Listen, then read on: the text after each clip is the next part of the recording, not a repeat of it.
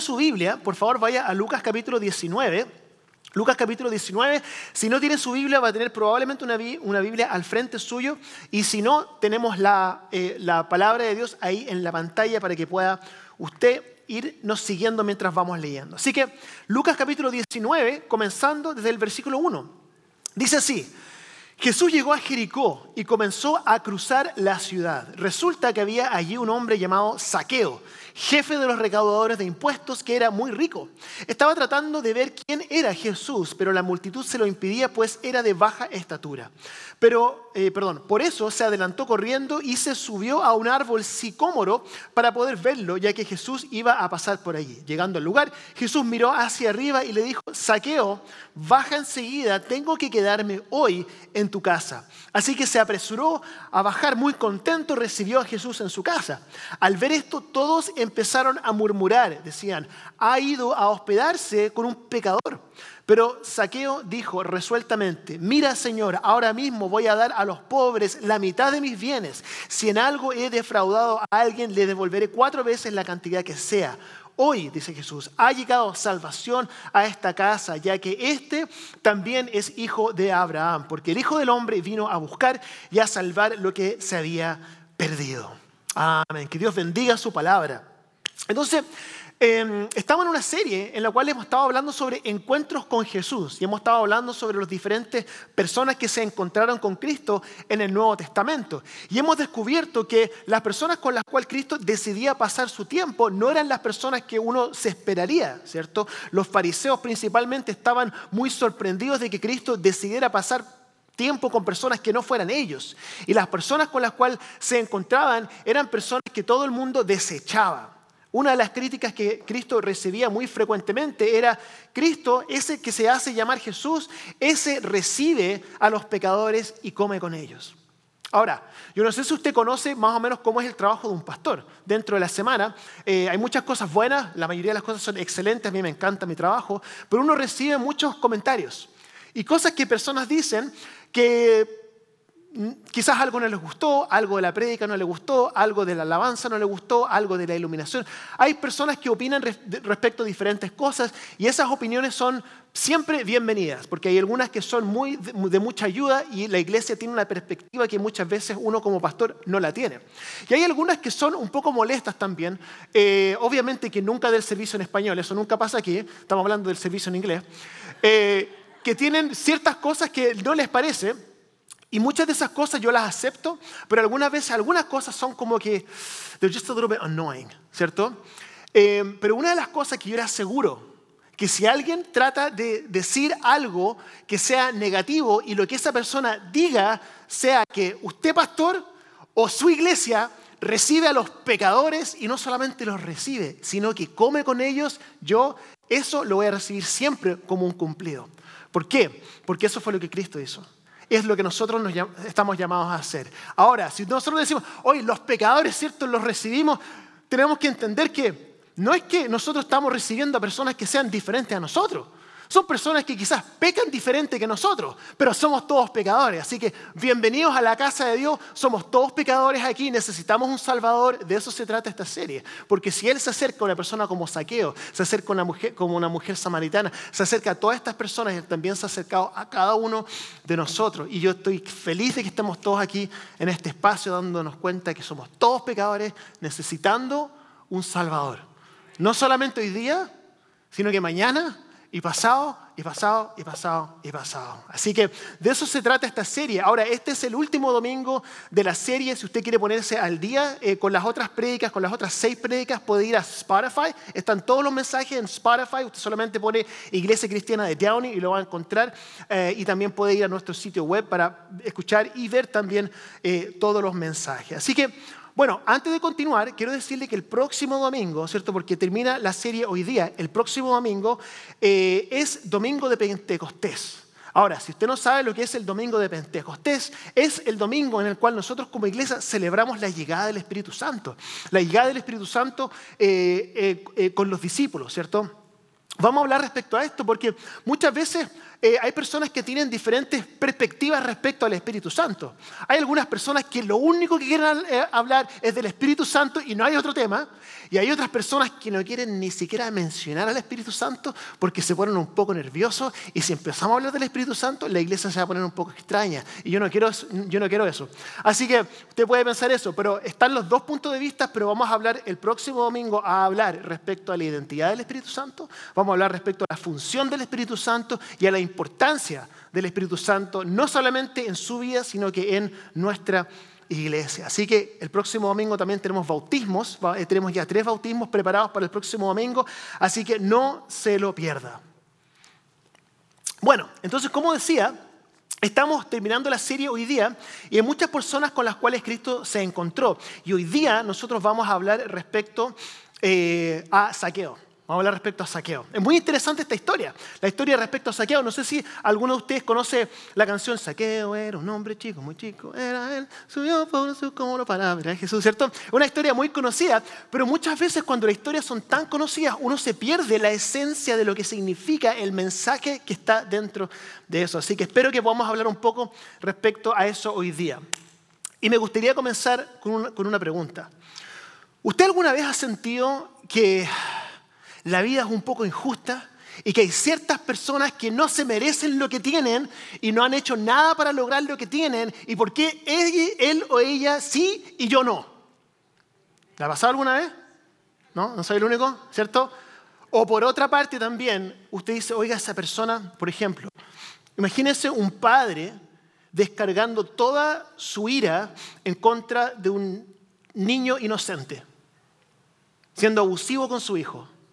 ¿Qué es lo que le produce a usted eso? Ese niño, ese niño no está recibiendo lo que merece, ¿cierto? ¿Qué es lo que sucede? Compasión por el niño y un poco de ira hacia el padre, ¿cierto? Porque es como nos, pasa en nuestra vida cuando nosotros vemos algo que es injusto, cuando vemos algo que es eh, poco equitativo, nos produce algo como visceral. Uno dice, no, pero es que esto no está bien. Esto no debe ser así. ¿Por qué está abusando de ese niño si ese hijo, ese niño no hizo nada para merecer lo que está recibiendo? Ahora, por otro lado, hay personas que reciben mucho más desde nuestra perspectiva de lo que ellos merecen. Por ejemplo, usted conoce a un hombre que se llama Stefan Mandel, un hombre con barba. Stefan Mandel, creo que hay una, fotografía ahí. Eh, ¿Alguno conoce a ese hombre? ¿Usted sabe por qué está tan feliz? Porque bueno, él nació en el año 1950 y este hombre se ganó la lotería. No se la ganó una vez, no se la ganó dos veces ni tres tampoco. Stefan Mandel se ganó la lotería 14 veces. Exacto. ¿Por qué eso es injusto? Ahora hay toda una historia por detrás. Si usted quiere investigarlo, va a descubrir eh, el motivo detrás de por qué ganó tanto. Pero uno dice, pero oiga, pero esto es injusto. ¿Cómo 14? Yo entiendo una vez ya, dos veces como mucho, pero 14 veces creo que es demasiado. Personas que tienen privilegios que uno no tiene. Hay algunas personas que nacen con genes también que son desproporcionadamente superiores a las personas normales como Jason Momoa, por ejemplo. Oiga, pero es que eso es injusto. Mire, mire todo el cabello que tiene ese hombre. ¿Cierto? Una envidia santa, pero usted se da cuenta. Eso me parece un poco injusto. Algunas personas nacen en familias increíbles, otras personas tienen mejores oportunidades que uno y uno puede pensar y decir, esto no es justo. Y nuestro cerebro nos dice, esto no es, no es justo. Porque la lógica humana es simple. La lógica humana nos dice que la vida es una transacción. Si yo doy, yo voy a recibir, eh, digamos, directamente proporcional a lo que yo doy. Si estoy usando una máquina expendedora, ¿cierto? Una, una eh, máquina expendedora, ¿cierto? Está bien dicho. Eh, un, em, ¿cómo se dice en inglés? Estaba pensando como un vending machine, ¿cierto? Y uno le pone el dinero al vending machine y uno pide lo que uno quiere, uno piensa que va a recibir lo que quiere. De hecho, hace una semana atrás con mi esposa estábamos en, Citadel, ¿cierto? Ahí en el, el Outlet Mall. Y vimos un vending machine y yo miré ese vending machine y tuve resentimiento en contra del vending machine. ¿Y sabe por qué? Porque hace tres años atrás, ese mismo vending machine, yo le puse cinco dólares. Y yo, quería, yo le puse cinco dólares y quería un agua. ¿Y sabe lo que me dio? Me dio nada. No me dio agua y tampoco me devolvió el dinero. Entonces, cada vez que yo veo ese vending machine, yo digo, tú me robaste, me robaste, eres un ladrón, ¿cierto? Y nunca me devolviste lo que yo le puse, ¿cierto? No fue justo porque yo hice mi parte y tú no hiciste tu parte. Pero la realidad, hermanos y hermanas, es que la vida no es justa. No es justa. Hay un desequilibrio, existe un desequilibrio. El problema es este. Y muchas veces cuando, cuando vemos que las cosas no son equitativas, no son equitativas, ¿cierto? Le echamos la culpa a Dios. Decimos, Dios tiene la culpa. es como si Dios nos hubiese en algún momento prometido que Él va a ser equitativo con nosotros. Como si estuviese Él, como si estuviese Dios no cumpliendo su parte. Pero quiero que usted pueda descubrir algo hoy día, y es que Dios nunca, jamás dijo que Él iba a ser equitativo. De hecho, Él nunca tuvo la intención de ser equitativo con nosotros. Mateo 5:45 dice así, Matthew 5:45 dice, para que sean hijos de Dios, perdón, para que sean hijos de su Padre que está en el cielo. Él hace que salga el sol sobre malos y buenos y que llueva sobre justos e injustos. Uno puede leer eso y decir, oiga, esto no me parece equitativo. Bueno, Dios le está diciendo que Él no está tratando de ser equitativo.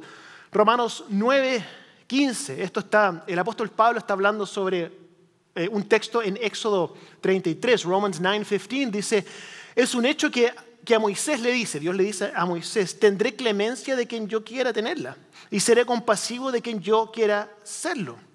Algunos dicen, Dios no es equitativo. Y yo a usted le contesto exactamente, Dios no es equitativo y nunca quiso ser equitativo, nunca se lo propuso ser.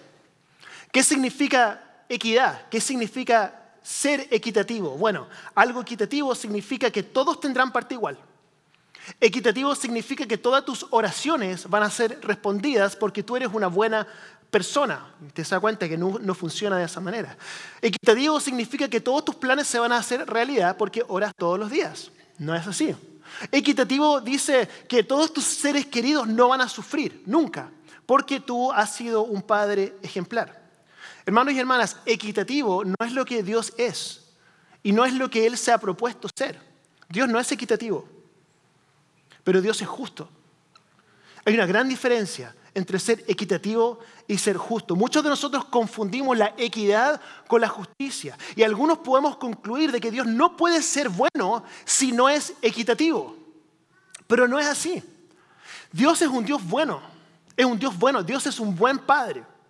Si yo soy un buen padre y tengo un hijo de cinco años y mi hijo lo único que quiere son dulces y helados, ¿Qué voy a hacer yo si yo soy un buen padre? ¿Qué le voy a dar?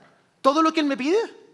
Obviamente que no le voy a dar todo lo que me pide. Desde la perspectiva de mi hijo, ¿cierto? De cinco años, él va a decir, pero papá, lo que yo quiero son dulces y helados. ¿Por qué no me estás dando dulces y helados? Si a todo el mundo está comiendo dulces y helados, me parece que esto no es muy equitativo. Bueno, yo como padre, mi intención no es ser equitativo, mi intención es ser un buen padre. Por lo tanto, significa que no siempre le voy a dar lo que él quiere, sino que le voy a dar lo que él necesita, porque mi hijo de cinco años no entiende lo que significa la nutrición, tal cual como nosotros no entendemos los planes de Dios.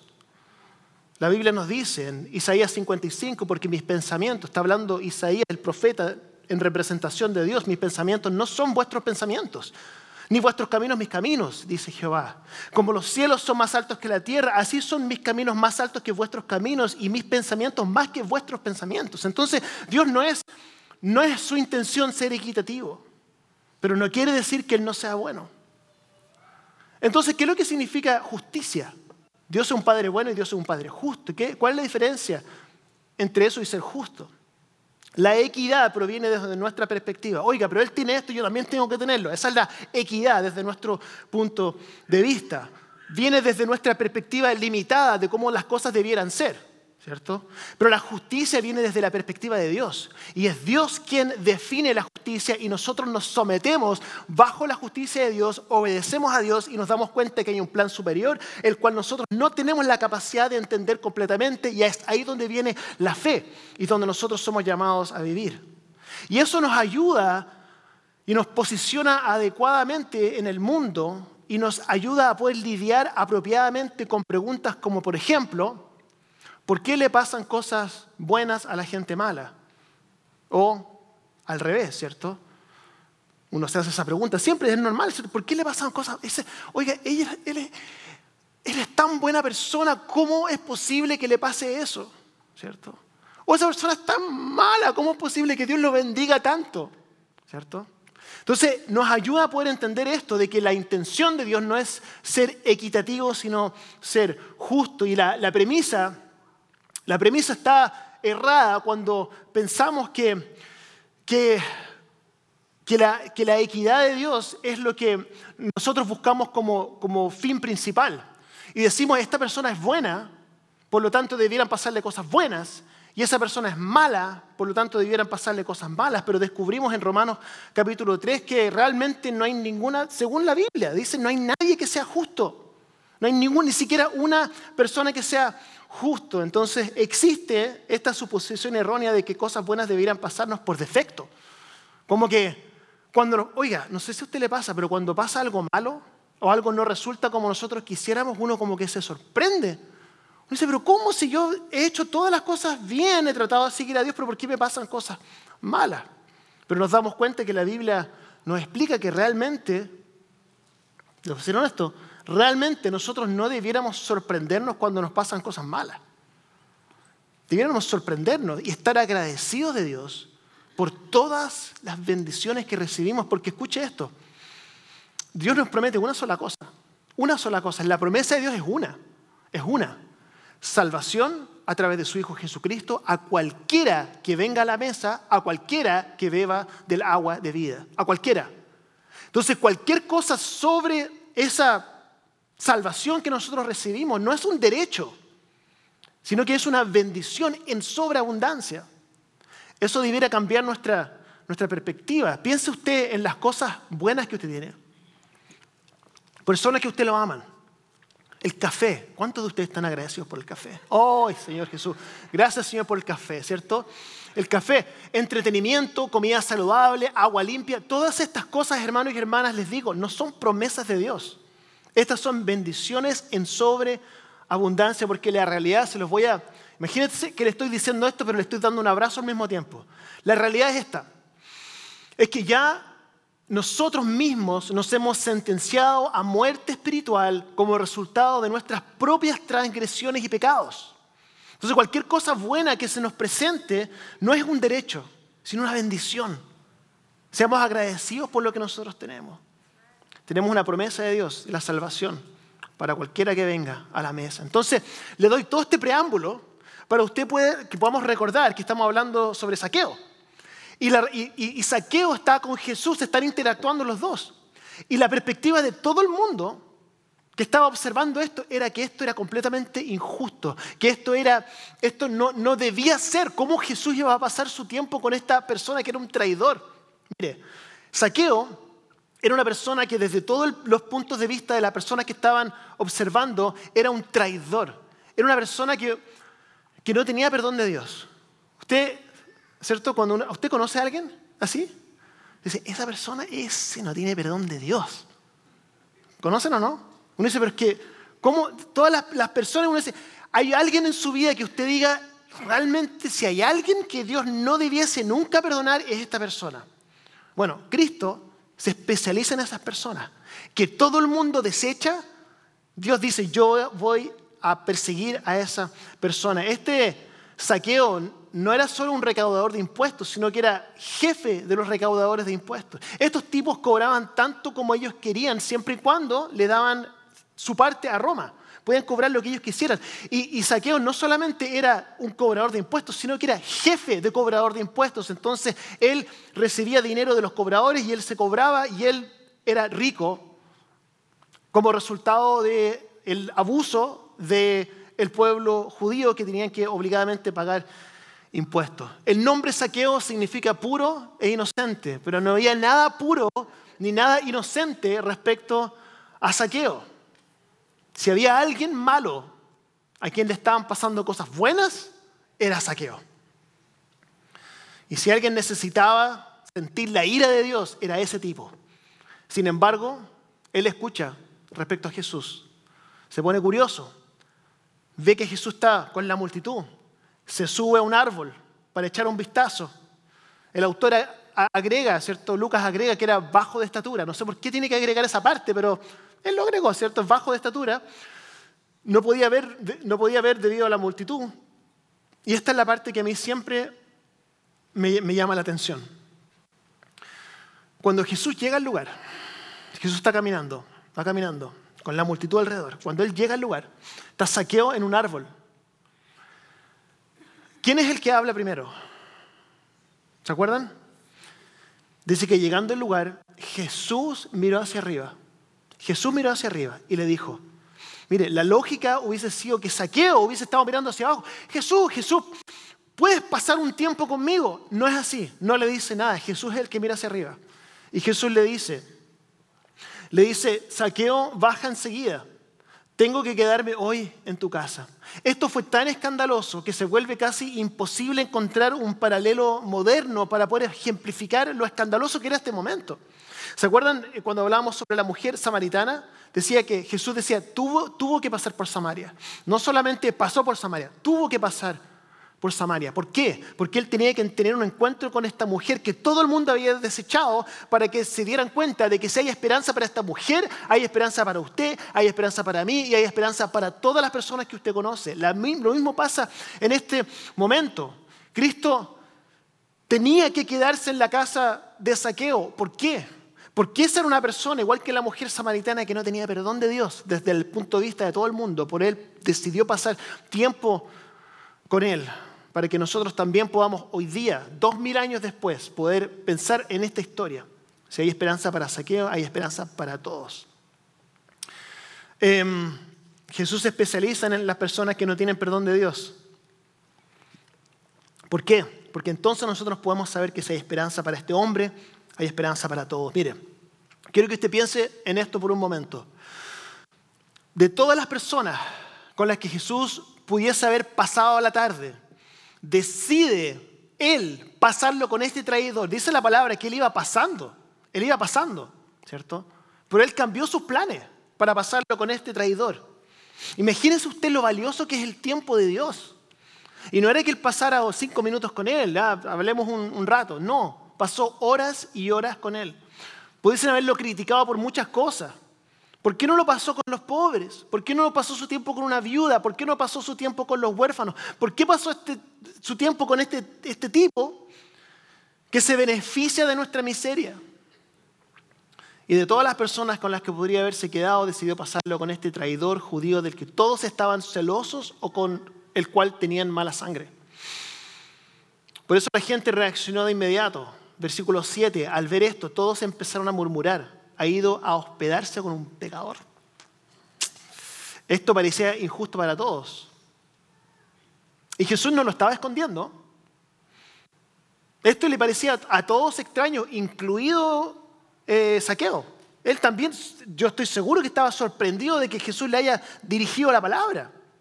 Y quiero que usted pueda pensar un momento cómo fue ese momento.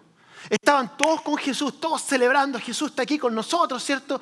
Y está Saqueo arriba. Todo el mundo conocía a Saqueo. Todos sabían quién era esa persona. Todo el mundo lo reconocía cuando lo vieran. Está Saqueo en el árbol y están todos con Jesús. Y Jesús empieza a mover su mirada hacia el árbol.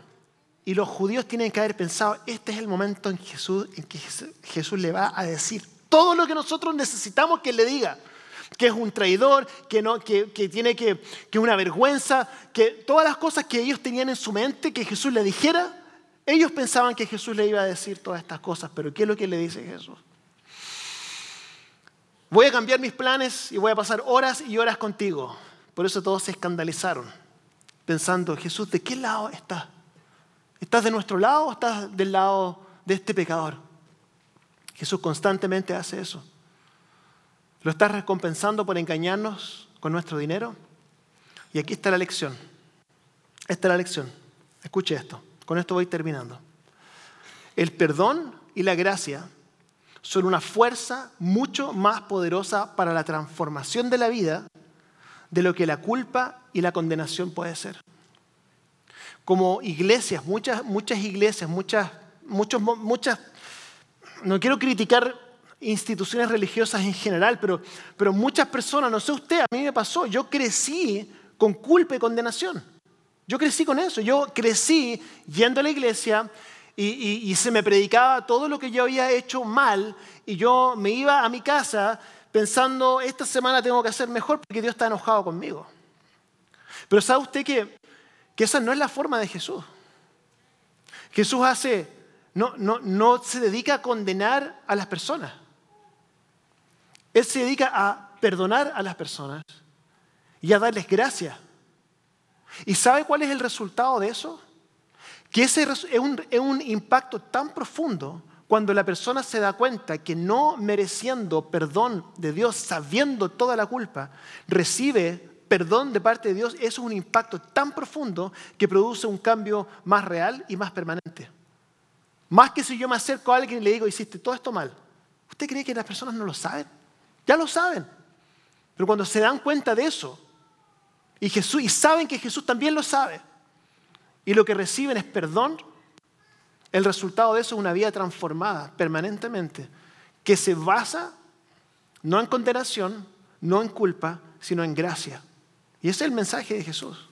Es el mensaje de Jesús. Por eso que en el versículo 8, 9 y 10 dice, pero Saqueo dijo resueltamente, ¿cierto? Y recibió la salvación. Dijo resueltamente, mire Señor, ahora mismo voy a dar a los pobres la mitad de mis bienes y si en algo he defraudado a alguien, lo devolveré cuatro veces la cantidad que sea. Hoy, dice Jesús, ¿se dan cuenta? Ha llegado salvación a esta casa. ¿Por qué? Porque la vida se transforma, no como resultado de la culpa y la condenación, sino que se transforma como resultado del perdón y la gracia.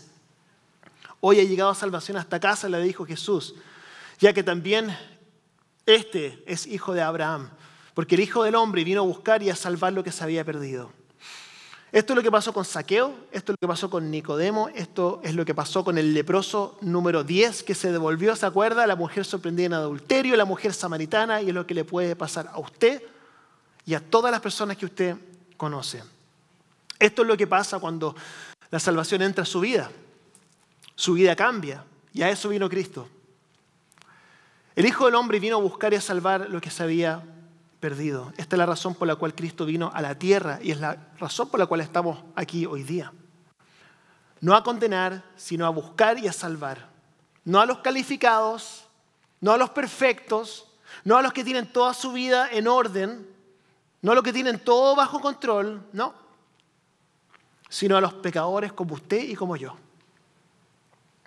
Así que lo que quiero hacer ahora es, si podemos tomarnos un momento para nosotros, voy a ver que podemos cerrar nuestros ojos, podamos inclinar nuestros rostros. Voy a decir algunas cosas y luego vamos a orar. Porque quizá usted está aquí hoy día y quizá usted ha perdido un poco su camino. Quizá hay cosas que usted escuchó hoy día que le han ayudado a poder entender un poco más el corazón de Cristo. Saber que Cristo vino a rescatar, vino a dar salvación. Quizá usted está aquí en este momento pensando que hay personas en su vida que no merecen el perdón de Dios. Y usted ha descubierto que Jesús no solamente va por ellos, sino que les ofrece la salvación y el perdón a cualquiera que quiera recibirlo. Quizá usted también está aquí en esta mañana pensando en su propia vida y pensando que quizás usted siente que no merece el perdón de Dios. Pero Jesús le dice hoy día que el sacrificio fue completo en la cruz y que la salvación está, está disponible para todo aquel que se acerque a la mesa. Entonces, si usted está aquí en esta mañana y, y le gustaría que yo pudiera orar por usted, porque hay algo que Dios está trabajando en su vida y usted necesita oración, le pido que levante su mano y la baje y voy a orar por usted. Amén. Dios le bendiga. Amén. Amén. Amén, Dios le bendiga. Entonces Jesús, nosotros nos acercamos hoy día a ti nuevamente, igual que todos los domingos, reconociendo que necesitamos entender la profundidad de tu gracia, la profundidad de tu perdón, que necesitamos siempre recordar que muchas veces nosotros ponemos límites o ponemos murallas donde tú pones puentes y que realmente el sacrificio tuyo fue tan completo que incluye a todas las personas que estén dispuestos a seguirte. Y es por eso que quiero orar por todas las manos que se levantaron hoy día. Que tú, Señor Jesús, puedas, por favor, ayudarlos a entender que esta salvación y este perdón está disponible para ellos y está disponible para todos los que quieran seguirte. Gracias Señor porque en toda esta serie hemos podido descubrir que realmente tú te especializas en las personas que te necesitan más. Las personas que están quebrantadas, las personas que tienen culpa, que necesitan salvación. Te agradezco por toda esta serie porque nos, has enseñado un poco más respecto a tu corazón. Te alabamos en esta mañana en el nombre de Jesús. Y todos decimos juntos, amén, que Dios le bendiga.